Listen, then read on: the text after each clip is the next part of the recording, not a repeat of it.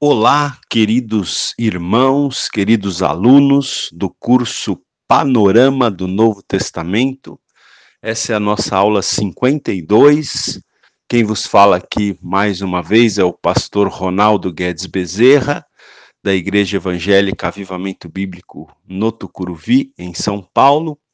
E hoje nós vamos aqui, com a permissão de Deus, nós vamos começar a estudar a aos Hebreus, ok, queridos? Nós vamos dedicar algumas aulas para estudar essa importante epístola do Novo Testamento, a Epístola aos Hebreus. Muito bem, queridos. Então, vamos aqui iniciar o nosso estudo. Bom, é, uma coisa interessante que a gente deve destacar desde o início é que, conforme já disse alguém, a epístola, né, a carta aos Hebreus, é o melhor comentário do Antigo Testamento, tá? É, você vai ver, né, ao longo da, da no, das nossas aulas nessa epístola, você vai perceber que para a gente ter um bom entendimento da Epístola aos Hebreus, é importante ter uma boa base do Antigo Testamento também, não é? É importante ter um, um bom entendimento é, do culto né, que, os, que os israelitas prestavam a Deus no Antigo Testamento, ter um, um conhecimento razoável lá do, do tabernáculo, né?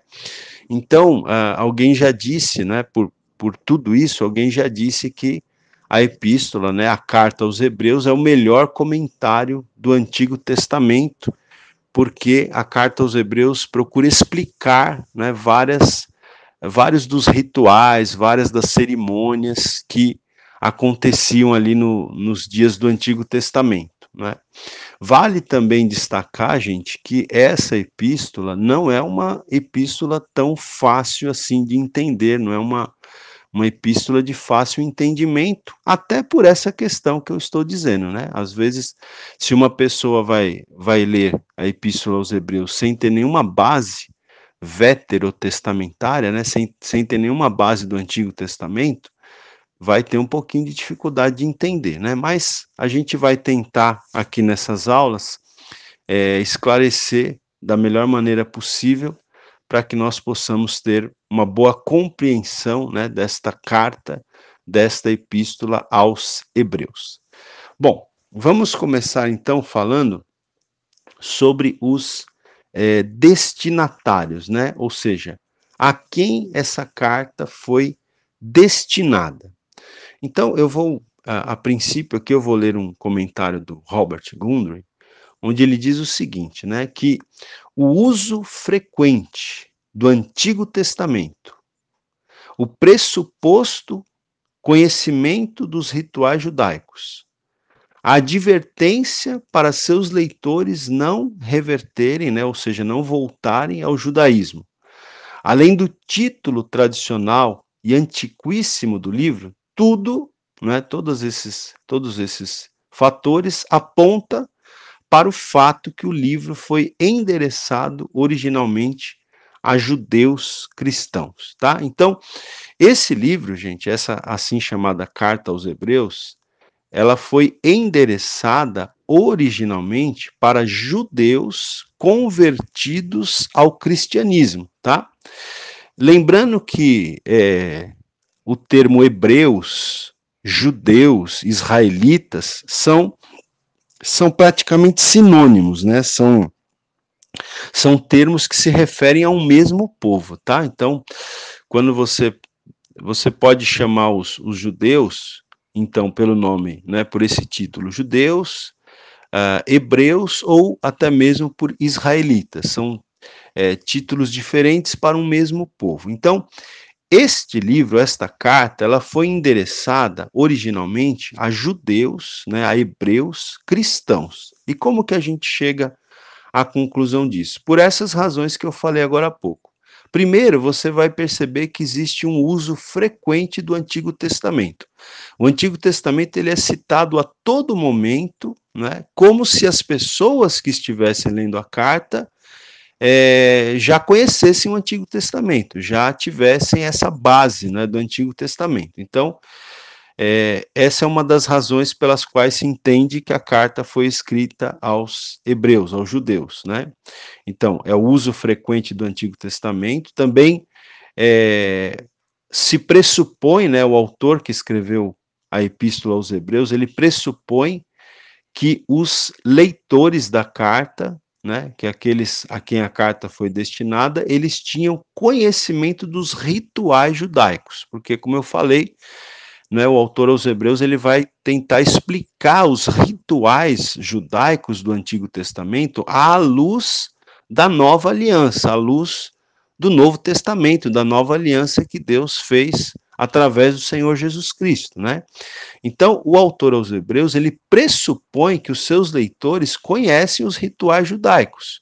Mais uma razão para a gente entender que a carta foi endereçada originalmente a judeus cristãos, né, a judeus convertidos ao cristianismo.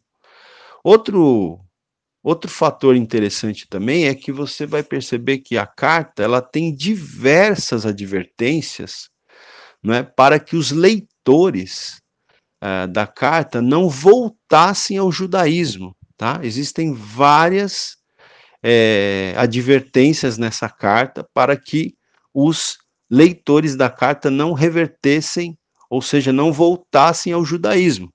E quem é que fazia parte da, dessa religião, do judaísmo? Os judeus, né? E nesse caso eram judeus cristãos que tinham se convertido ao cristianismo e abandonado o judaísmo, né? Então a gente percebe aqui nessa carta, né, é, um dos propósitos é, pela pelos quais a carta foi escrito, foi escrita, foi justamente para exortar, né, esses judeus cristãos para que eles não voltassem ao judaísmo, né? Os, os judeus cristãos aos quais essa carta foi escrita, eles estavam sendo tentados a abandonar a fé cristã, abandonar o cristianismo e voltar para a religião antiga deles, que era o judaísmo, né? Que é a religião é, dos, dos judeus, tá? Que tem como, como livro é, sagrado o Antigo Testamento, né? Então essa carta foi escrita com essa com esse propósito de é, exortar os, os hebreus, os judeus, para que eles não voltassem ao judaísmo, para que eles permanecessem firmes na fé cristã, no cristianismo, né? E outro detalhe, gente, também é o seguinte: é, esse título, né, aos hebreus, ele é um título tradicional e muito antigo, tá? Então, todas essas questões que eu estou falando aqui para vocês, né, apontam para o fato de que esse livro foi endereçado originalmente, né, aos judeus cristãos, tá? É, o, o, Robert Gundry, ele ainda diz aqui que o grupo é, é, era, um grupo, né, essa epístola ela foi endereçada a um grupo de cristãos judeus que corriam o perigo de retornar ao judaísmo, a fim de evitarem as perseguições. Né? Então, essa carta foi escrita num momento em que os hebreus, os judeus, eles estavam sendo perseguidos por causa da fé que eles tinham abraçado. Eles estavam sendo perseguidos por causa da fé cristã, né? Por causa da fé em Cristo que eles tinham abraçado. Então, eles estavam correndo o perigo de retornar ao judaísmo a fim de evitar essas perseguições. Se eles voltassem ao judaísmo, eles é, não seriam perseguidos, né? Então, eles estavam é, sendo tentados a voltar ao judaísmo para não sofrer perseguição, né? Por quê? Porque o judaísmo era uma religião que o Império Romano permitia a prática do judaísmo, né? A princípio, o cristianismo foi entendido como um braço do judaísmo, mas a partir do momento que a, as autoridades romanas começaram a entender que o cristianismo não era judaísmo, era uma outra religião, aí os cristãos começaram a ser perseguidos, né? E aí esses judeus cristãos que começaram a ser perseguidos, eles então começaram a, a ser tentados a abandonar o cristianismo, abandonar a fé cristã e voltar para o judaísmo, justamente para não serem mais perseguidos, para evitarem as perseguições. Então, uh, o propósito fundamental da epístola é justamente né, o de impedir tal apostasia. Né? É, o propósito principal pelo qual o autor escreve essa epístola é de exortar os judeus cristãos para que eles não voltassem para o judaísmo e o autor da epístola até diz, né, claramente, fortemente que uma volta ao judaísmo representaria uma apostasia, né? Ele usa essa palavra que é uma palavra muito forte, né? Não seria um simples desvio da fé cristã, não, seria uma apostasia da fé cristã, né? Então, o, o propósito da epístola é impedir essa apostasia e trazer esse grupo de cristãos judeus de volta à comunhão cristã, né? Porque é, ele até diz aqui que o mais provável é que é, esse pessoal para quem o autor da carta aos Hebreus escreveu, o mais provável é que fosse um grupo de cristãos judeus que se reuniam em alguma casa, né? E que se tinham separado do, do, do, corpo central de cristãos da localidade em que eles viviam, né? Provavelmente um grupo que estava se desgarrando, estava aos poucos se esfriando, estava aos poucos se separando do grupo de cristãos da localidade onde, onde eles se reuniam, é, se separando, né, se esfriando aos poucos, por quê? Porque estavam sendo tentados a abandonar o cristianismo e voltar para o judaísmo para não serem mais perseguidos, né? É, como então nessa época estava acontecendo a perseguição. Bom, gente, vamos seguir aqui um pouquinho à frente. A, a questão da data, né, é, em que foi escrita essa epístola. Veja, é, como a gente acabou de falar, o próprio texto aqui da carta aos Hebreus faz referências à perseguição que a igreja estava sofrendo, né? Se, depois, se você tiver interesse de ler, no capítulo 10, versículo 34, aqui de Hebreus, fala da perseguição que a igreja sofria, né? E aí, os comentaristas do Novo Testamento, eles fazem uma conexão com o, seguinte fato. Em 64 depois de Cristo, o imperador romano chamado Nero, ele promoveu né, a perseguição contra os cristãos, tá? Inclusive acusando os, os cristãos de terem incendiado Roma, né? Aconteceu um incêndio em Roma é, nessa época e o imperador Nero, o imperador romano, ele promoveu uma perseguição contra os cristãos, inclusive acusando os cristãos por esse incêndio que havia ocorrido em Roma. Né? Outra coisa é a seguinte: a, a epístola também ela faz referência ao sistema sacrificial judaico, ao sistema de sacrifícios que ocorriam no, no templo, né, ali de Jerusalém, né, os sacrifícios de cordeiros e tal. Então, o, o livro ele faz referência a esse sistema sacrificial, ou seja, dá-se a impressão que quando o livro foi escrito, é, esse sistema sacrificial ainda estava em funcionamento ali no Templo de Jerusalém. Né? É, como no ano 70 depois de Cristo, o general Tito, que era também um general romano, ele destruiu a cidade de Jerusalém e destruiu o templo.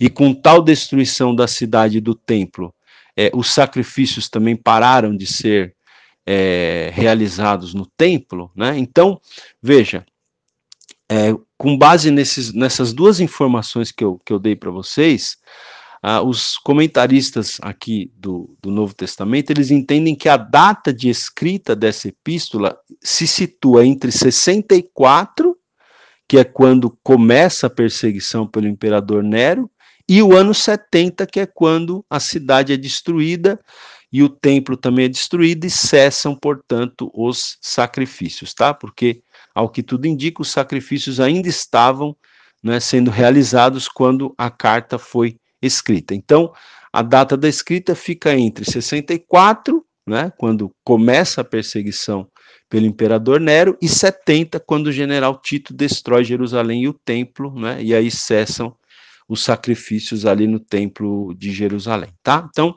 é, aqui só para a gente se situar mais ou menos na data em que a epístola foi escrita, entre 64 e 70 depois de Cristo, aproximadamente. É isso aí, queridos.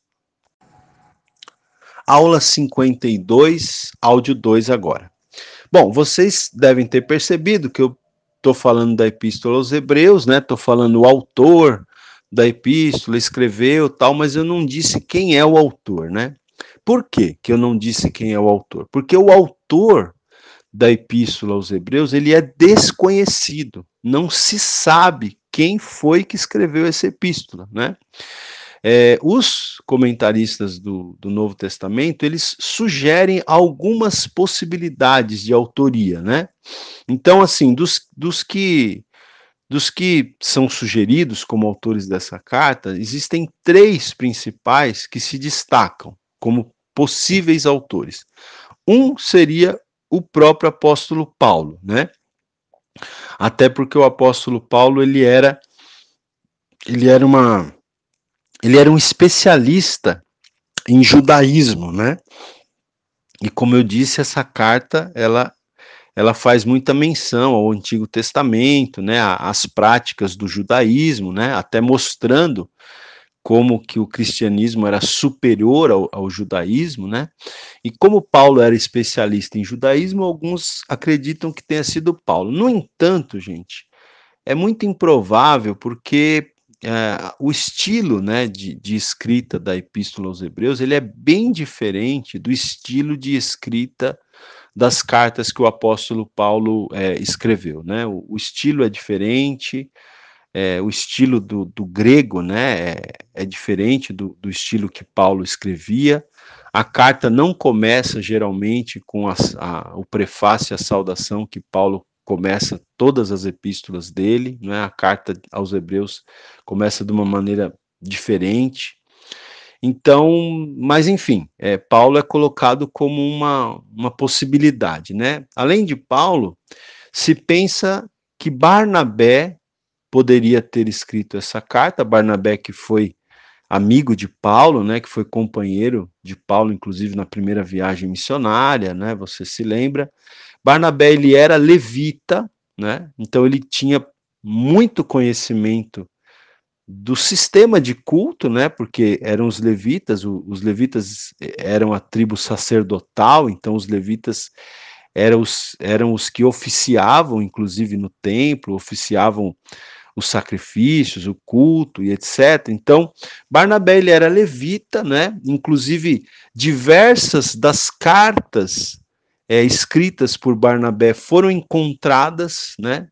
É, ou melhor dizendo, diversas de suas cartas, das cartas de Barnabé, foram encontradas entre os escritos dos pais da igreja primitiva, né? então esse é um, um, fator interessante. E também um outro uh, possível autor seria Apolo, né? O Apolo, que é citado no livro de Atos, Inclusive, lá em Atos capítulo 18, versículo 24, Apolo é citado como um homem eloquente e poderoso nas escrituras, tá? Mas, gente, eu costumo dizer, né, que a gente não tem como cravar quem foi o autor da epístola aos Hebreus. A gente não tem como, como fechar a questão sobre isso. Qualquer é, tentativa de fechar a questão é mera especulação, tá? Não tem como, é melhor a gente dizer que o autor da carta aos Hebreus é desconhecido, né? Embora a gente acredita, né? Vamos colocar assim, que o autor é desconhecido, no entanto, nós cremos na inspiração é, do Espírito Santo, embora não sabendo quem foi o autor, nós cremos que o Espírito Santo inspirou esse autor. A igreja primitiva percebeu né, a, a importância dessa carta, e essa carta, então, é, ela passa a fazer parte do cânon, né, do, do, do, grupo de livros inspirados por Deus que formam o Novo Testamento, tá? Então, para nós, o importante é isso. O importante é que, é, embora não saibamos quem foi o autor, nós temos a convicção de que o Espírito Santo inspirou esse autor, então é uma epístola inspirada pelo Espírito Santo, faz parte do, do cânon do Novo Testamento, do cânon das Escrituras Sagradas, e é uma epístola belíssima, né? Embora seja uma epístola que é um desafio para a gente né, entender, porque é, é, é uma epístola profunda, assim, de, de difícil interpretação, né? Mas quando você consegue entender a mensagem, quando você consegue, né, com a graça de Deus aí, com a iluminação do Espírito Santo, você começa entender, né, e se aprofundar, você vai perceber como que a mensagem aos hebreus é uma mensagem maravilhosa, uma mensagem muito profunda, né? E então é isso. Bom, é, deixa eu ver o que mais que a gente pode é, colocar aqui. Bom, o tema, gente, o tema da epístola é a superioridade de Cristo, tá? Então, veja, é, para você entender a, a epístola aos Hebreus, você já tem que ter em mente o seguinte: o autor ele está exortando, ele vai ter, vai fazer diversas exortações no decorrer né, da, da epístola para que esses judeus cristãos não abandonem o cristianismo e não voltem ao judaísmo, tá?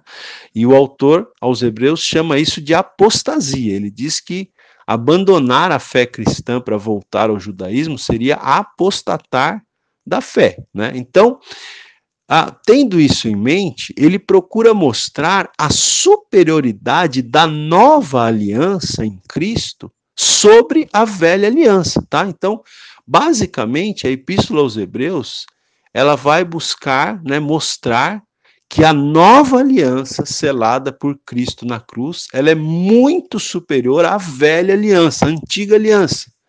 E, portanto, como Cristo é né, a pessoa central da nova aliança, então o tema da epístola aos Hebreus é a superioridade de Cristo, tá? Então Cristo é superior. A gente vai falar um pouquinho mais sobre isso quando a gente for falar aqui sobre, uh, sobre o esboço da epístola, tá? Mas veja, a, a própria palavra-chave, né? A palavra-chave da, da carta aos Hebreus é essa palavra, superior, superioridade ou melhor, tá? Então, você pode pegar essas três palavras, superior, superioridade ou melhor, essas são as palavras-chave da epístola, porque o autor aos Hebreus ele vai falando da superioridade da nova aliança, da superioridade de Cristo. Então, eu vou só citar aqui, por exemplo, em alguns, alguns momentos da epístola onde se fala dessa superioridade. Então, em Hebreus, capítulo 1, do versículo 1 ao 4, fala de uma superior revelação. Hebreus 7,19 fala de uma superior esperança. Hebreus 7, de 20 a 28, fala de um superior sacerdócio. A gente vai explicar isso com calma no decorrer das aulas, né? Hebreus 8, 6 fala de um, de um superior pacto né, de uma superior aliança, de um superior pacto e de superiores promessas também. Hebreus 9:23 fala de um superior sacrifício, né? O sacrifício de Cristo é superior aos sacrifícios da velha aliança. Hebreus 10:34 fala de superior possessão, né? De uma de uma possessão, de uma posse superior, tá? É, Hebreus 11:16 fala de uma pátria superior, né? de uma superior pátria, tá?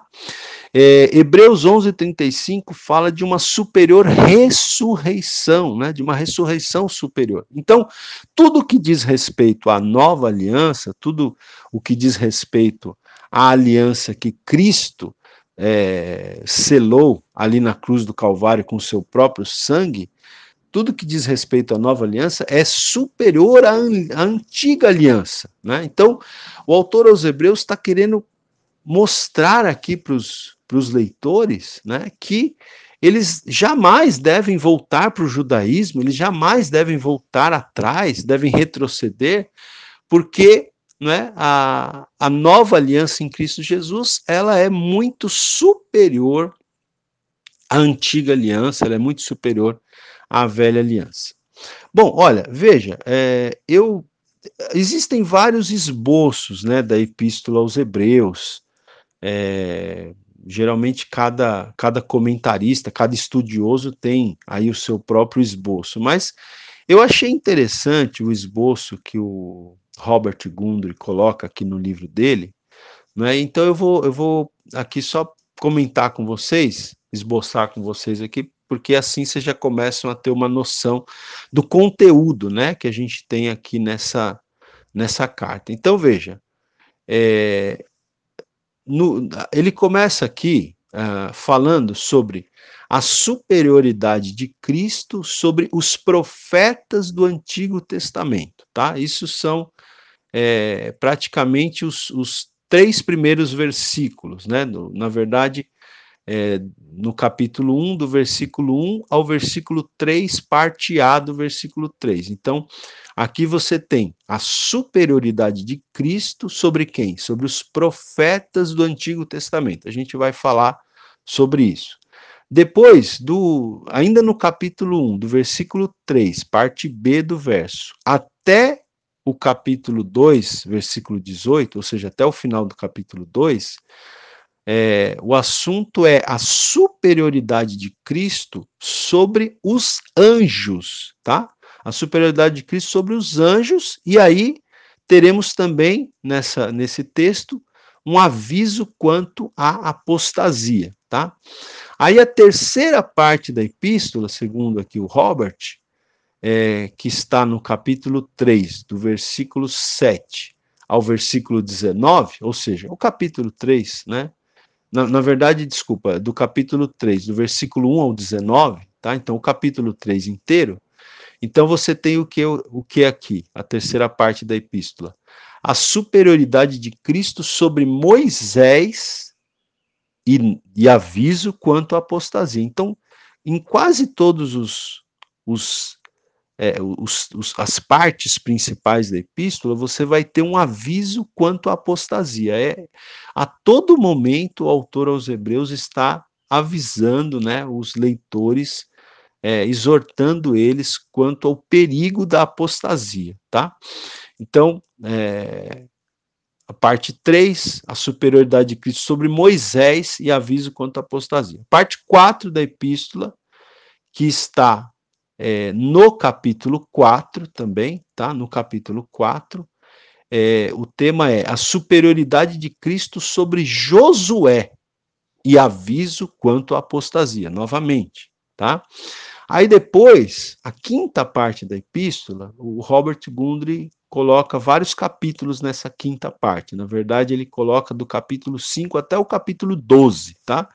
Então, 5, 6, 7, 8, 9, 10, 11, 12, né? No caso, é, oito capítulos aí nessa, nessa quinta parte. E nessa quinta parte, o tema é a superioridade de Cristo sobre os Aaronitas e avisos quanto à apostasia tá? Mais avisos quanto à apostasia. Mas você deve estar me perguntando, quem são os Aronitas, né? A superioridade de Cristo sobre os Aronitas. Os Aronitas são os descendentes de Arão, né, que era irmão de Moisés, e, portanto, a, a gente sabe que a família de Arão era a família sacerdotal, a família dos sacerdotes, né? É, a família de Arão era, pertencia à tribo de Levi, né? e a família de Arão tinha sido a família escolhida para exercer o sacerdócio. Como a gente já disse em aulas anteriores, deixa eu ver se eu me lembro aqui essa frase, né? É, todo sacerdote era um levita, porque pertencia à tribo de Levi, mas nem todo levita era sacerdote, tá? Sacerdote era apenas aqueles que descendiam da família de Arão, tá? E aqui então, é, o autor aos Hebreus ele vai mostrar que Cristo é superior aos aronitas, né? Ou seja, ele vai mostrar que Cristo ele é um sacerdote superior aos sacerdotes da ordem é, da família de Arão. Mas a gente vai falar sobre isso daqui a pouco, né? Nas próximas aulas aí com mais calma. Mas eu só estou dando aqui para vocês aí o esboço. E aí depois é, a sexta parte seriam exortações práticas no capítulo 13, tá? E depois é, temos a conclusão, né, no, no capítulo 13 também, é, com saudações e com algumas notícias e bênção final, tá, gente? Então, é, esse aí basicamente é o esboço sumário da Epístola aos Hebreus, de acordo com a visão do Robert Gundry, esse autor que eu, que eu tenho é, seguido bastante ele aqui, né? Embora outros autores tenham esboços diferentes para essa epístola.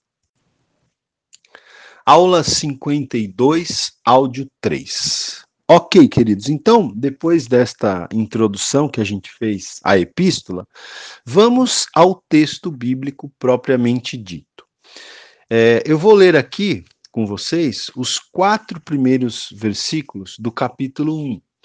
Então veja que essa epístola ela começa diferente, né, da, das epístolas de Paulo, né? Lembra que as epístolas de Paulo sempre começam Paulo, apóstolo de Cristo Jesus, aos santos, aos irmãos da cidade tal, e aí ele vai, né, graça e paz a vós outros, tal. Veja que essa epístola não começa assim, né? Por isso é, que muitos duvidem que tenha sido Paulo que a escreveu, tá? Essa epístola ela, ela já começa da seguinte maneira: diz assim o texto: Havendo Deus outrora, ou seja, antigamente, falado muitas vezes e de muitas maneiras aos pais pelos profetas, nesses últimos dias nos falou pelo Filho, a quem constituiu herdeiro de todas as coisas, pelo qual também fez o universo.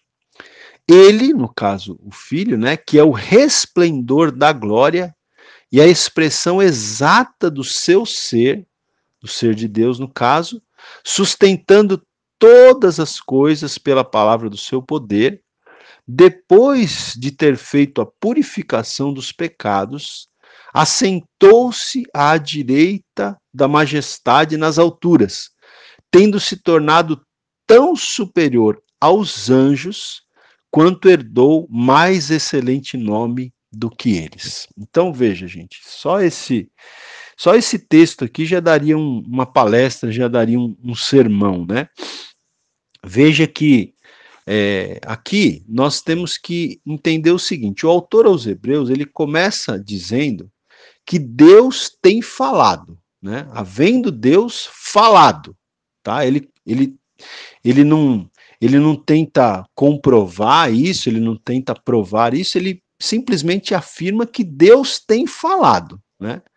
Agora, ele mostra aqui já um contraste entre, é, entre a antiga aliança e a nova aliança, né?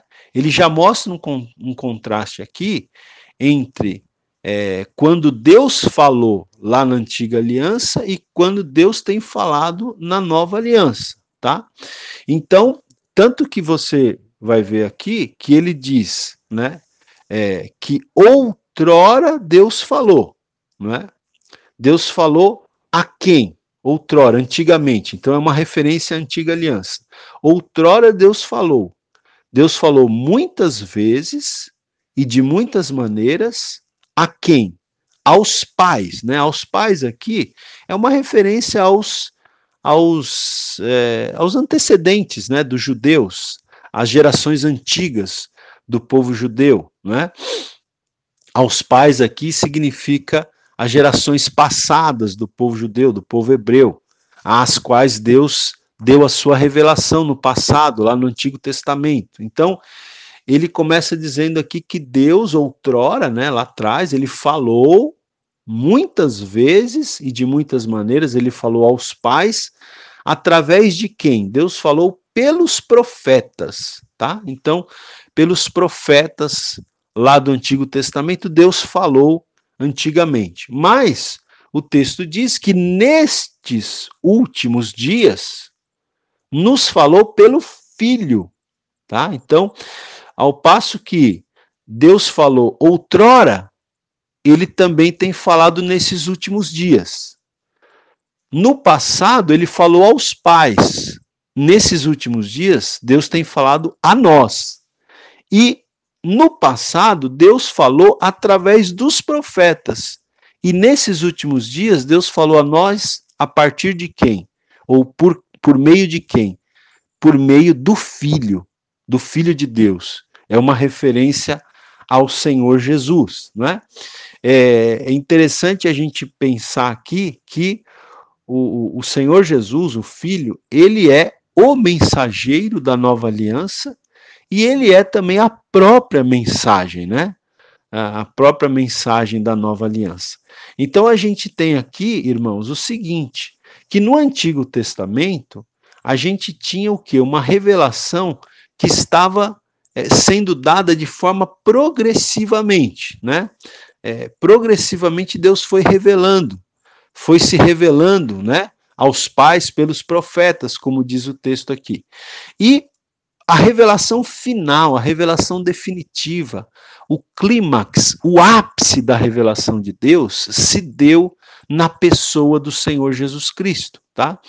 Então é como se é, no Antigo Testamento, né, o, o caminho estava sendo preparado, Deus foi dando revelações progressivas para que nós pudéssemos chegar ao ápice, né, ao, ao clímax, a revelação final e definitiva de Deus na pessoa do seu Filho, na pessoa do nosso Senhor e Salvador Jesus Cristo, né?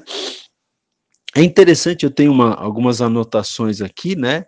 Até é, que diz o seguinte: que no passado, né, lá no, na velha aliança, Deus falou muitas vezes e de muitas maneiras, né? E é interessante aqui, por exemplo, ah, quanto às muitas vezes, eu tenho algumas anotações aqui, por exemplo, é, que a Jacó, é, o Senhor revelou né, a, a tribo da qual o Messias viria, conforme você pode ver em Gênesis é, 49, versículos 8 a 12. A Moisés é revelado o caráter e o ministério né, do, do, do Messias, do Filho de Deus. Você pode ver isso em Deuteronômio 18:15. A Davi, a família, segundo Samuel 7, 12 a 16. A Miqueias, ao profeta Miqueias é revelada a aldeia na qual Cristo nasceria, né? Miqueias 5:2, que fala da aldeia de Belém, na qual Jesus haveria de nascer. A Malaquias, olha aí os profetas, Deus falou muitas vezes e de muitas maneiras aos pais pelos profetas, né? Então, a Malaquias Deus revelou o precursor do Messias, que foi João Batista, né? A Isaías Deus revelou a vida, a morte e a ressurreição do Messias. Basta você ler lá Isaías 9, Isaías 53, né? Fala sobre a vida, a morte e a ressurreição. Né? A Jonas, ao profeta Jonas, Deus revelou o tempo do seu sepultamento. Né?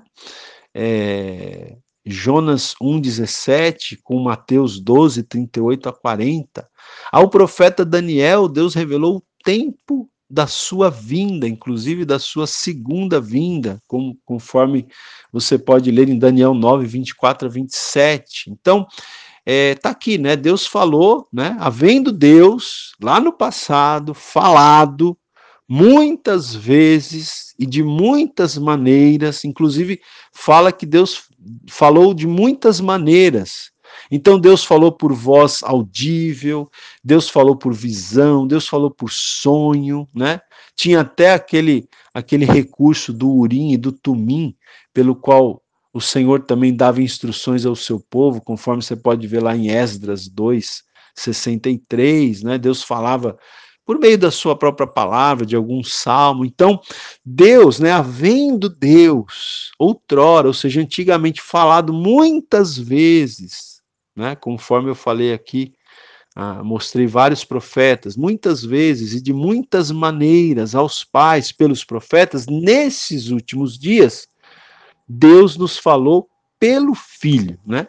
E aí, gente, a partir desse ponto, o autor aos Hebreus ele faz sete declarações acerca do Filho de Deus, sete declarações acerca do Messias, sete declarações acerca de Jesus, e essas sete declarações elas são afirm afirmativas também veementes da divindade de Cristo, tá? Então, veja só, ele diz aqui, se você puder, né, se você tivesse possibilidade de estar com uma Bíblia, você poderia acompanhar, né?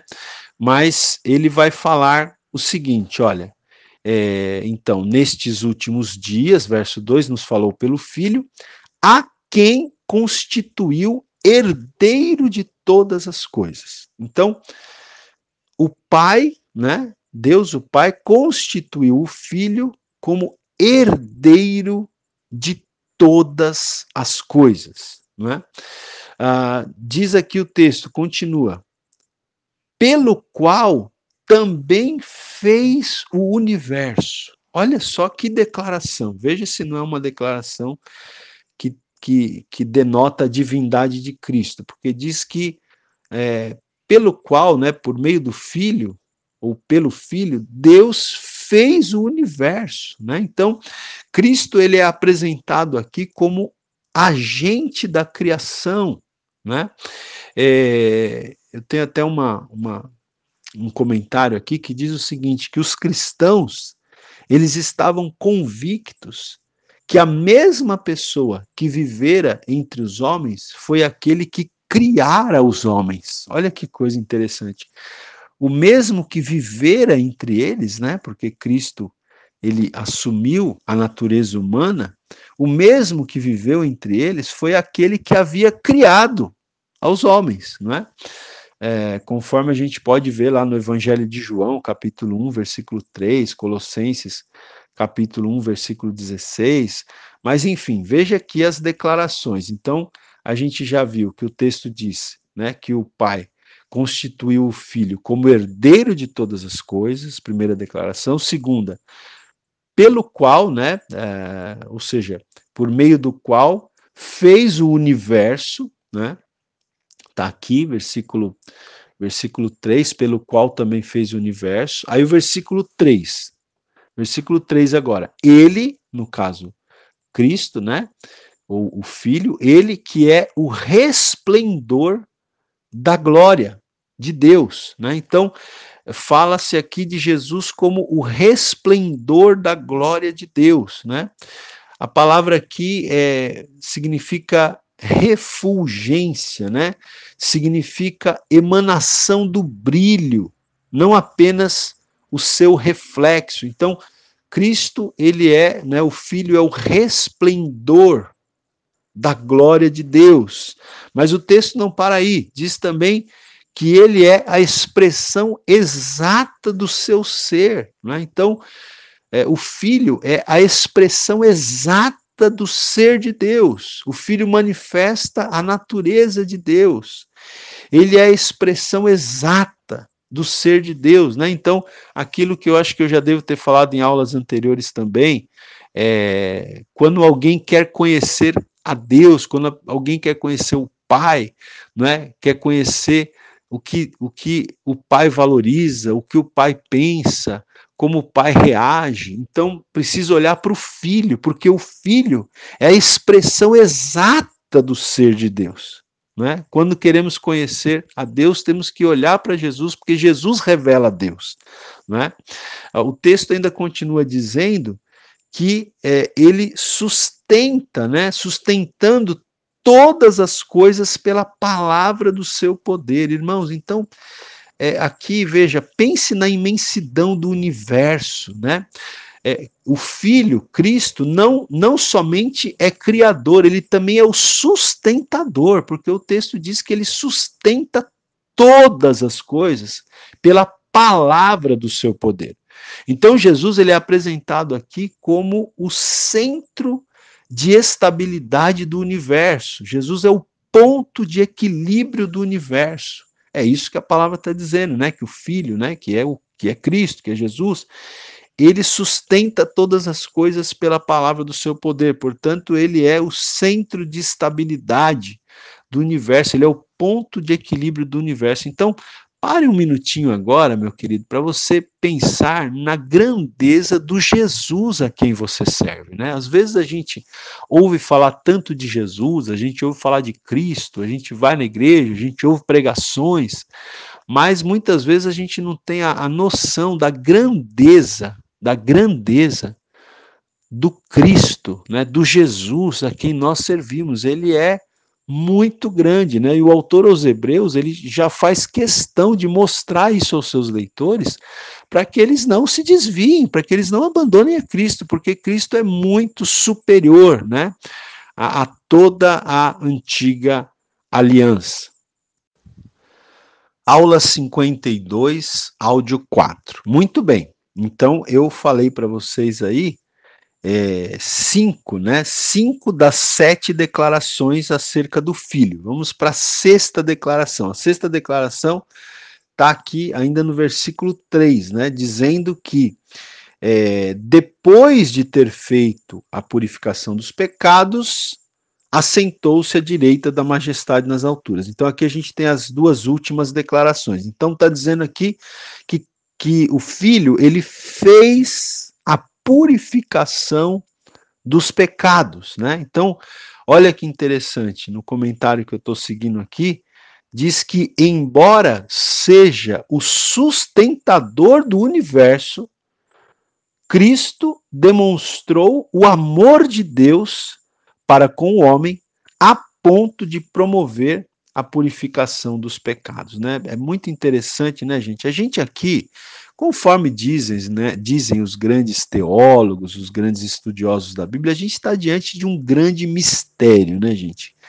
É, entender, né, a, a, divindade de Cristo e a humanidade de Cristo, entender o fato de que é, Jesus, né, é uma pessoa, uma única pessoa, mas que tem dupla natureza, né, natureza divina e natureza humana, né, ele é, assumiu a natureza humana quando da sua encarnação, isso é um grande mistério, né? Alguém já disse que é como você querer ir lá nas, nas cataratas lá em Foz do Iguaçu e querer colocar toda aquela água que cai daquelas cataratas numa xícara, né? Numa xícara de chá. Não tem como, né? Não tem como você colocar todas aquelas aquelas águas daquelas cataratas dentro de uma xícara, dentro de um copo que a gente toma toma água, né?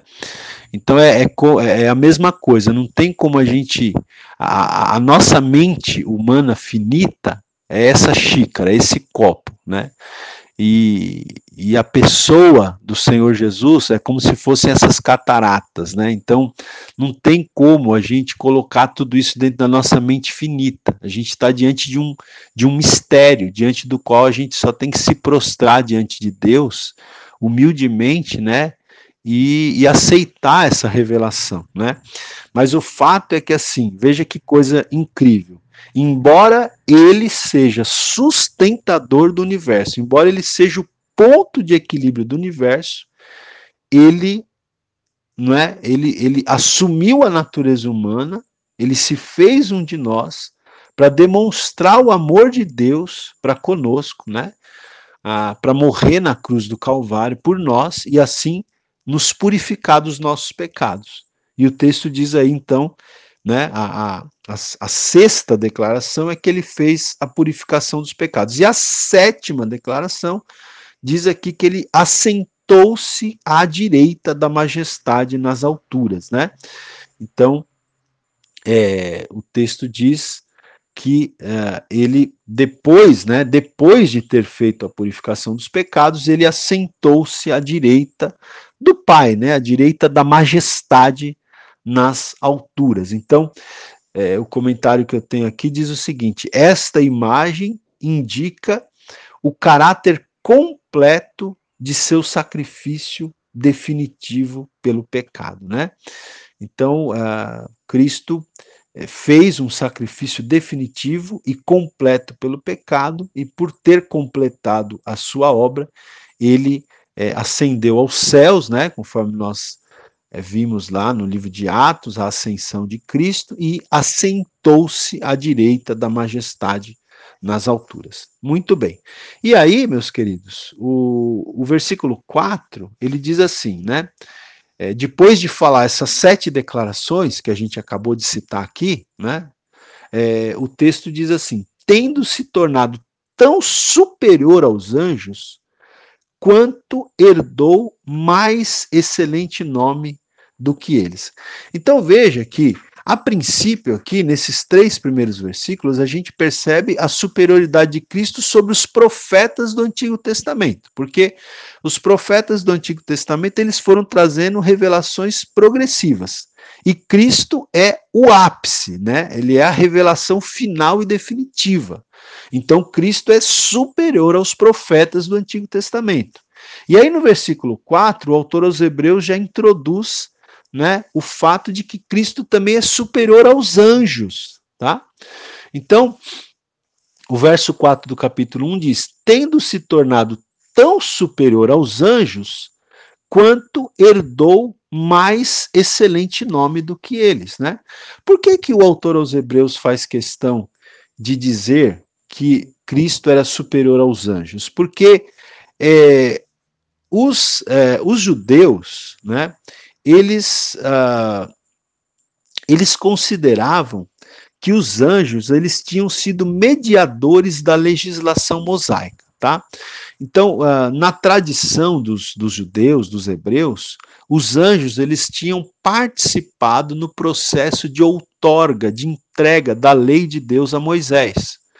Então, o autor aos Hebreus ele faz questão de mostrar portanto, que Jesus era superior aos anjos. Os anjos eles, eles tinham né, uma, um, um papel de destaque, vamos dizer assim, na velha aliança. Né? Os anjos eles, eles eram vistos com um papel de destaque até por essa por essa crença deles, né, em que eles acreditavam que os, os, uh, os anjos, né, é, eles tinham sido uma espécie de mediador da legislação mosaica, eles tinham participado da entrega, da outorga da lei a Moisés. Então, por essa consideração que os judeus, que os hebreus tinham pelos anjos, o autor aos hebreus faz questão de mostrar que Cristo é superior aos anjos. E aí, gente, eu não vou aqui ler todo o capítulo primeiro, mas é, do versículo 5 até até o final do capítulo 1, o autor aos Hebreus ele vai citar vários textos do Antigo Testamento para comprovar que o Filho de Deus é superior aos anjos, tá? É interessante isso aqui. Depois, se você puder ler com calma, eu peço que você leia, mas nesse, é, nesse restante do capítulo 1, Tá? O autor aos Hebreus ele vai, ele vai citar vários textos do Velho Testamento, porque ele está escrevendo para os hebreus, ele está escrevendo para os judeus, pessoas que tinham familiaridade com o Velho Testamento. Então, ele cita vários textos do Velho Testamento para comprovar o fato de que o Filho de Deus, de que Cristo, de que Jesus é superior aos anjos, né? Eu só quero citar o último versículo aqui do capítulo 1, quando é, o autor aos Hebreus diz assim, né? Falando dos anjos, ele diz o seguinte: não são todos eles espíritos ministradores enviados para serviço a favor dos que hão de herdar a salvação, né? Então, é, o autor aos Hebreus ele faz aqui essa colocação, né, dizendo que os anjos, na verdade, eles são o que? Eles são espíritos ministradores e eles são enviados para servir e para servir a quem? Para servir aqueles que hão de herdar a salvação, né? Então, é, nós entendemos que nós vamos herdar a salvação, né? Pela graça de Deus. Então, os anjos de Deus, eles são espíritos ministradores que o Senhor envia muitas vezes para nos servir, né? Para servir aqueles que haverão de herdar a salvação. Bom, gente, vamos seguir aqui um pouquinho mais. Eu vou entrar aqui no capítulo 2. Então, veja, no capítulo 2, do versículo 1 ao 4, o, é, é, o autor da epístola ele vai trazer a primeira exortação, né? Ah, quanto a, ao perigo da apostasia. Né? Ele vai trazer a primeira exortação quanto ao perigo da, da apostasia. Então veja aqui, eu vou ler com vocês, capítulo 2, do versículo 1 ao 4. Ele diz assim: por esta razão, né, ou seja, por tudo que ele já falou, pela, pela por aquelas sete declarações acerca do Filho, que são afirmativas veementes da divindade de Cristo, pelo fato de Cristo ser superior aos, aos anjos. Por esta razão, importa que nos apeguemos com mais firmeza às verdades ouvidas, para que delas jamais nos desviemos. Olha aí. Né? Ele está dizendo aqui que é importante que nós nos apeguemos. Ele está falando isso para os hebreus, ali daquela época, que estavam sendo tentados a deixar o cristianismo para voltar para o judaísmo, mas isso aqui se aplica a nós também hoje, né, irmãos? É, tem uma aplicação certamente para a nossa vida nos apeguemos com mais firmeza, né? Às vezes a gente está muito sem firmeza aí na fé. Nos apeguemos com mais firmeza às verdades ouvidas, para que delas jamais nos desviemos, né? E aí o verso 2 diz assim: Olha, se pois se tornou firme a palavra falada por meio de anjos, né? Então, aqui é aquela questão que eu falei para vocês, né? que na tradição do, dos hebreus, os anjos tinham sido mediadores da legislação mosaica, eles tinham participado da entrega da lei de, da lei de Moisés. Então, o autor aqui está dizendo: se, pois, se tornou firme a palavra falada por meio de anjos, e toda transgressão ou desobediência recebeu o justo castigo, como escaparemos nós se negligenciarmos tão grande salvação? Então, essa aqui é uma pergunta retórica, né, muito interessante, né, é, em que o autor está falando aqui: olha, como nós escaparemos se nós negligenciarmos tão grande salvação, né, se até mesmo a palavra falada por meio de anjos se foi firmada, se toda transgressão e desobediência lá no, na antiga aliança recebeu justo castigo, como nós que temos uma, né, um, é, uma aliança superior, que temos uma revelação superior, como nós vamos escapar se nós negligenciarmos essa tão grande salvação. Então, na verdade, né, eu sempre gosto de pensar aqui que a resposta a essa pergunta é não tem escape, né, gente? Se nós se nós negligenciarmos tão grande salvação, essa tão grande salvação que Deus nos proporcionou em Cristo Jesus, essa tão superior salvação que Deus nos, nos tem dado em Cristo Jesus, se nós negligenciarmos essa tão grande salvação, não tem escape, né? Como escaparemos? Não tem escape, né? E aí ele continua falando sobre essa tão grande salvação, né? No, no, no versículo 3 ele fala: a qual, essa salvação, a qual tendo sido anunciada inicialmente pelo Senhor, aqui uma referência a Jesus, foi-nos depois confirmada pelos que a ouviram. Então Jesus começou anunciando essa salvação, depois, aqueles que a ouviram, no caso, os apóstolos, a confirmaram, né? Aí, verso 4: dando Deus testemunho juntamente com eles, né, com os apóstolos, por sinais, prodígios e vários milagres, e por distribuições do Espírito Santo segundo a sua vontade. Então ele diz que a salvação foi é, primeiramente pelo Senhor Jesus, depois ele, ela, ela foi confirmada, essa salvação, pelos apóstolos, né, que a ouviram, e depois Deus deu testemunho juntamente com os apóstolos por sinais, prodígios e vários milagres, né, desta, deu, é, deu testemunho dessa tão grande salvação por sinais, prodígios e milagres, e também por distribuição do Espírito Santo segundo a sua vontade. Então, eu acho interessante destacar aqui, nesse nesses versículos 3 e 4, que nós vemos aqui a trindade, né, a, a Santa Trindade é, colocada aqui, né, porque ele fala que a, a salvação foi anunciada inicialmente pelo Senhor, é uma referência ao Senhor Jesus, aí diz que Deus, uma referência a Deus o Pai, deu testemunho, né, através de sinais, prodígios e milagres, e também que Deus